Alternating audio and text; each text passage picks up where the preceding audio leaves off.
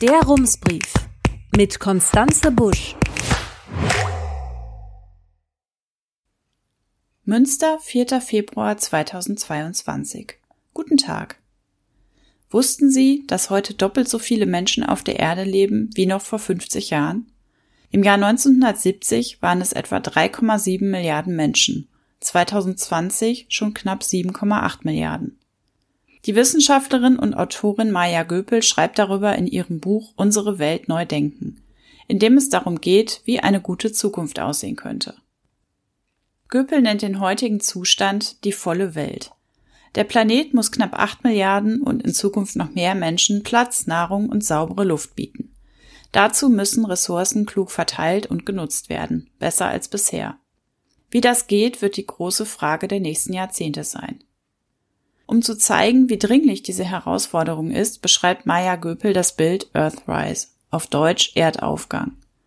Die Besatzung der Apollo 8 hat es im Jahr 1968 aufgenommen.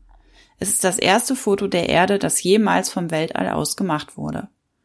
Und das erste Bild der Geschichte, das die ganze Erdkugel zeigt. Die Botschaft, die Maya Göpel vermitteln möchte, ist natürlich recht plakativ, aber eben auch wahr. Es ist nur der eine Planet da, und er ist endlich.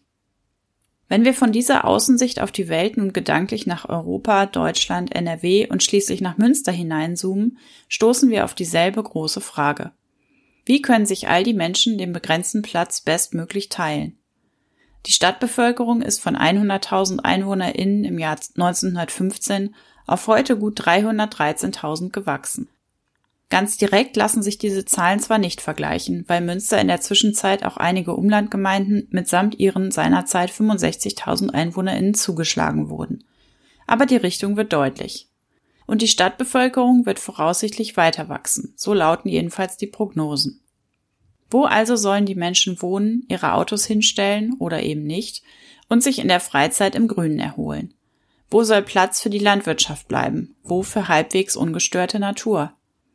Wir hatten am Beispiel des geplanten und dann doch abgewählten Baugebiets zur Vogelstange in Hiltrup schon mal gezeigt, wie schwierig die Abwägung zwischen den verschiedenen Raumbedarfen sein kann.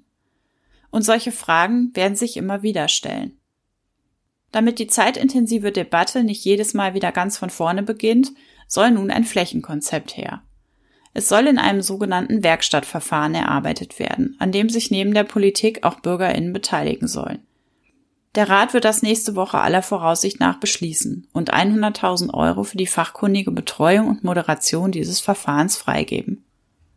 Im Ausschuss für Umwelt und Klimaschutz am Dienstag haben die Fraktionen den Vorschlag schon mit großer Mehrheit durchgewinkt. Das wird wohl auch nächste Woche so passieren. Aber bisher geht es ja nur um das Ob. Alle sind sich einig, dass es ein Konzept geben soll. Beim Wie wird es ans Eingemachte gehen. Einer von vielen kniffligen Punkten steht mit im Titel der Beschlussvorlage. Konzept für eine integrierte Entwicklung von Siedlungs- und Freiflächen und Standorten für erneuerbare Energien. In den nächsten Jahren wird nämlich nicht mehr allein zwischen Wohn- und Grünflächen abzuwägen sein. Immer häufiger wird eine dritte Konkurrentin dazukommen.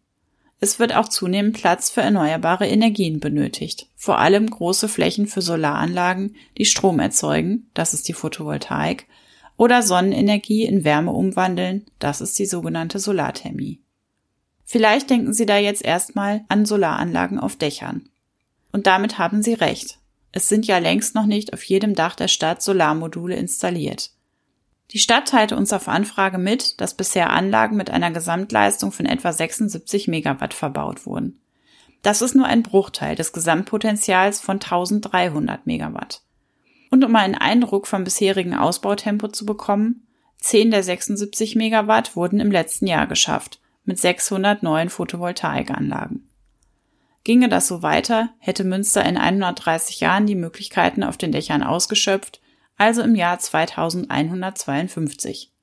Nur 122 Jahre zu spät für das ambitionierte Ziel namens Klimaneutralität 2030.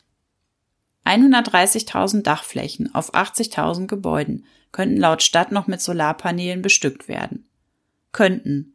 Denn bei jedem einzelnen Gebäude müssten zum Beispiel die Statik und die mögliche Größe einer Solaranlage geprüft werden und wie viel Schatten möglicherweise auf die Solarmodule fällt und den Leistungsertrag mindert. Je mehr Sonnenenergie also auf jedem einzelnen Dach eingesammelt wird, desto besser. Aber auch wenn diese Potenziale optimal ausgeschöpft werden, wird es nicht reichen. Laut der Konzeptstudie zur Klimaneutralität wird Münster seinen Strombedarf nicht ganz allein decken können, wenn er aus erneuerbaren Energien kommen soll. Und es kommt noch eine Herausforderung hinzu. Neben der Stromversorgung soll auch die Wärmeversorgung in den nächsten Jahren CO2-neutral werden. Es gibt zwar inzwischen schon Module, die Photovoltaik und Solarthermie miteinander kombinieren. So etwas haben die Stadtwerke offenbar auch vor, wie die Beschlussvorlage andeutet. Aber wenn sie den städtischen Energiebedarf so weit wie möglich aus eigener Kraft decken wollen, brauchen sie große Flächen für Solarparks. Zwei solcher Freiflächen Photovoltaikanlagen betreiben die Stadtwerke schon, eine davon auf der Zentraldeponie in Körde. Um auch hier einen Eindruck von der Dimension zu bekommen, der Solarpark in Körde besteht aus 4500 Photovoltaikmodulen und schafft eine Leistung von 1,14 Megawatt, knapp ein Tausendstel des maximalen Dachflächenpotenzials. Das reicht laut den Stadtwerken für fast 300 Familien.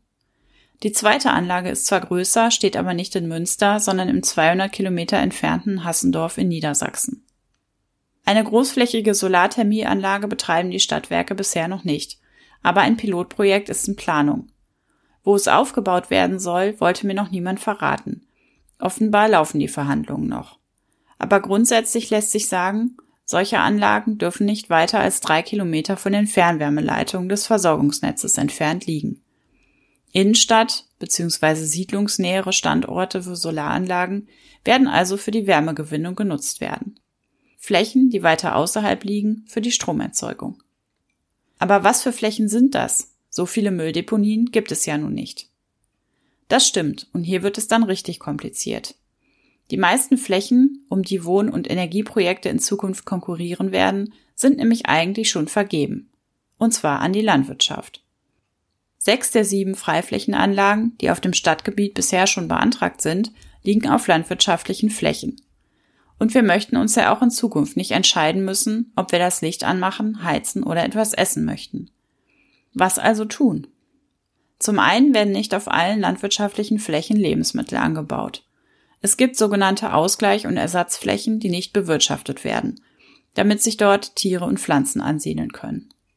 Susanne Schulze-Bockelow, CDU-Ratsfrau und Vorsitzende des Landwirtschaftlichen Kreisverbands Münster, sprach in einem Telefonat von Biosolarparks.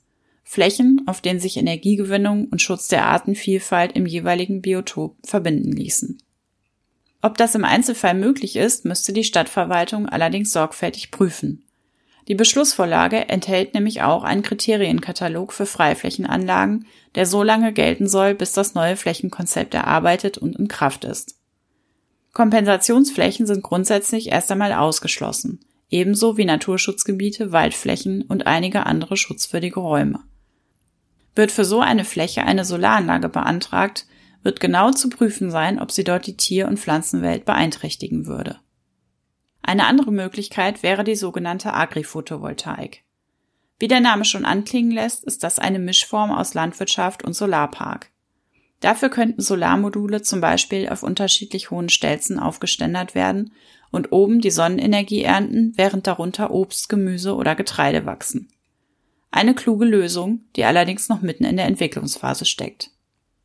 Es gibt zahlreiche Pilotprojekte. Einige werden vom Fraunhofer Institut für Solare Energiesysteme wissenschaftlich begleitet. Warum es eine gründliche Forschung braucht, hat mir Susanne Schulze-Bockloh an zwei Beispielen erklärt. Es wäre etwa möglich, Himbeeren oder Erdbeeren unter aufgeständerten Solarpanelen anzupflanzen. Die Beeren brauchen Schutz vor starkem Regen, der Schaden an den Früchten verursachen könnte. Den könnten die Photovoltaikanlagen bieten. Gleichzeitig brauchen die Pflanzen aber eigentlich die volle Sonne, um zu reifen.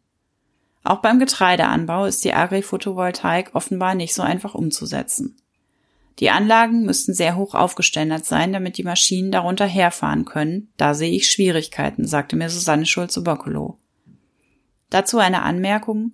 Bei einem Pilotprojekt in Baden-Württemberg funktioniert das. Die Bewirtschaftung eines Feldes ist aber offenbar aufwendiger als ohne Photovoltaikanlage. Ein weiteres Problem könnte aus Sicht von Susanne Schulze-Bockelow bei der Ernte entstehen. Bei der Getreideernte fliegt viel Staub durch die Luft, sagte sie mir. Der würde sich auf den PV-Anlagen absetzen. Wie effizient wären sie dann noch? Es gibt also noch viel zu tun und zu klären. Und das Thema Solarenergie ist ja nur ein Aspekt, den das Flächenkonzept berücksichtigen soll. Es ist ein schönes Beispiel dafür, warum man auf die großen Fragen viele kleine Antworten finden muss. Manchmal auch auf einem Erdbeerfeld. Herzliche Grüße, Konstanze Busch. Rums, neuer Journalismus für Münster. Jetzt abonnieren. rums.ms